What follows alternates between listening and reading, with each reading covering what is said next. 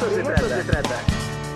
Posgrados, seminarios, especialidades, proyectos, cursos, la actividad de las unidades académicas con nuestro invitado. De eso se trata. Ya está con nosotros Frank Loveland Smith. Querido Frank, ¿cómo estás? Muy buenos días. Muy buenos días. Ricardo, ¿qué tal? ¿Cómo estás? Este, muy bien, pues muy bien, querido Frank. Pues aquí eh, platicando con canales y de ahí nos vamos a los textos, ni más ni menos que de Inés Arredondo, ¿eh? Inés Arredondo, ya alguna vez, creo cuando hacíamos radio, este, hablamos de Inés Arredondo, que yo lo que quisiera decirle a los lectores, sobre todo mexicanos, si no la han leído, léanla. No, son tres libros de cuentos que escribió, que es lo que es fácil de conseguir hoy, este, de una cuentista sinaloense muy, muy este, especial, porque tuvo una vida bastante agitada. Ella misma sufrió depresiones, locura, enfermedades, etcétera se casó con Tomás Segovia, el poeta, que pues no fue un matrimonio muy exitoso, que digamos, se llenó de hijos, etcétera, y escribió unos cuentos que vale la pena en una, en tres, cuatro noches leerlos porque son impresionantes. En Inés Redondo hay una, una especie de contradicción interna, varias contradicciones internas.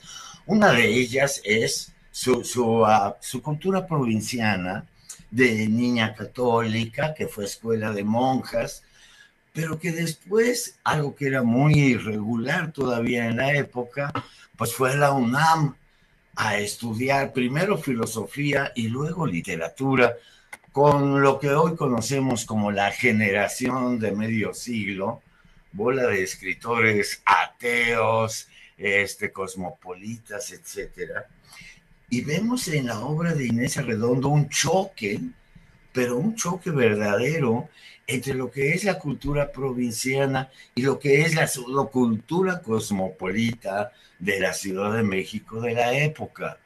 Y, estas, y lo que choca quizás más fuertemente es que finalmente Inés Arredondo es una persona que como Unamuno pensaba que si lo sagrado no existe, la vida no vale la pena ah, si no tenemos una dimensión sagrada, sea Dios o alguna otra cosa, este, la vida pues no vale la pena vivirse. De hecho, intentó alguna vez suicidarse. Pero esta, esta búsqueda, este, esta necesidad de algo sagrado, se combina con una perversidad y una calentura que bueno, es también bastante impresionante. ¿no? El reconocimiento de que el deseo, algo que quizás pues, se contagió de ello con la generación de medio siglo con, sobre todo con alguien que le admiró mucho, que fue Juan García Ponce, pero la, idea de que la, lo sagrado está del otro lado del deseo, en el fondo del deseo, en el fondo de nuestros impulsos, ¿verdad? y y bueno, las mariposas nocturnas que están mostrando ahorita es un cuentazo. Eh, no es exactamente, yo, yo diría, aunque desde luego se puede argumentar, una escritora feminista. Más bien es una escritora que sufre las condiciones que lo que le ocurre a la mujer en un país como México.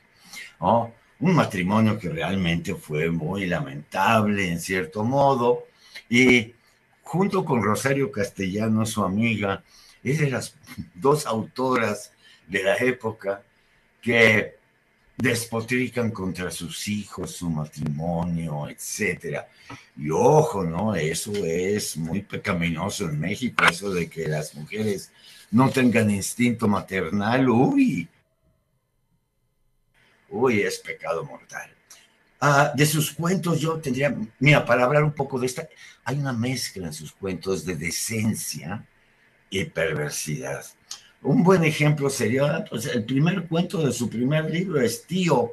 Es Tío, donde una madre viuda, hmm. joven, eh, tiene un hijo de unos 15, 16, 17 años que está con un amigo, están en la playa, la madre los observa, el cuento es muy sensual, sensual en cuanto a que nos hace sentir el mar, la arena, las frutas que ve, que toma esta mujer, el calor, etcétera.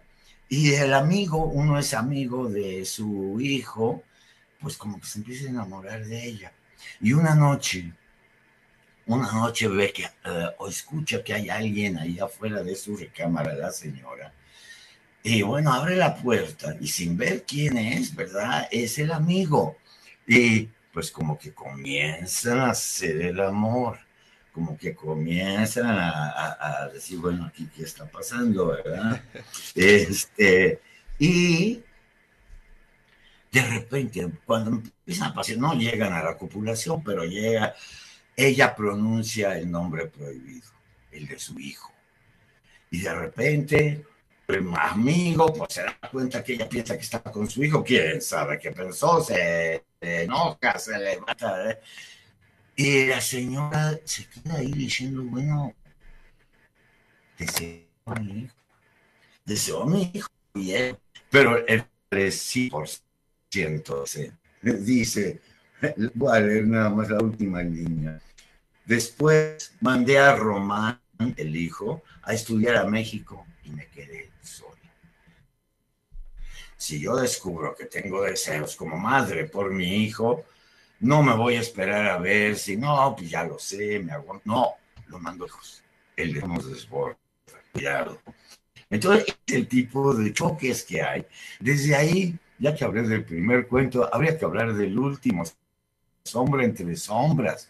Una niña de 15, 16, casada con un cacique, por su madre, ¿verdad? Casada con un cacique de 40 y tal, ¿no?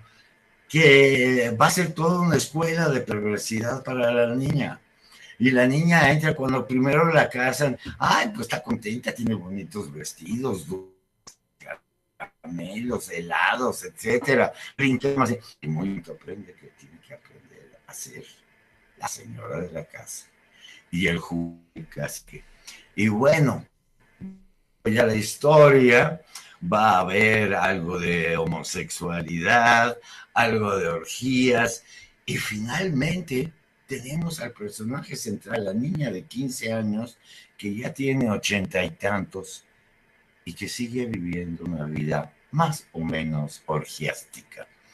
¿Qué hacemos con el deseo?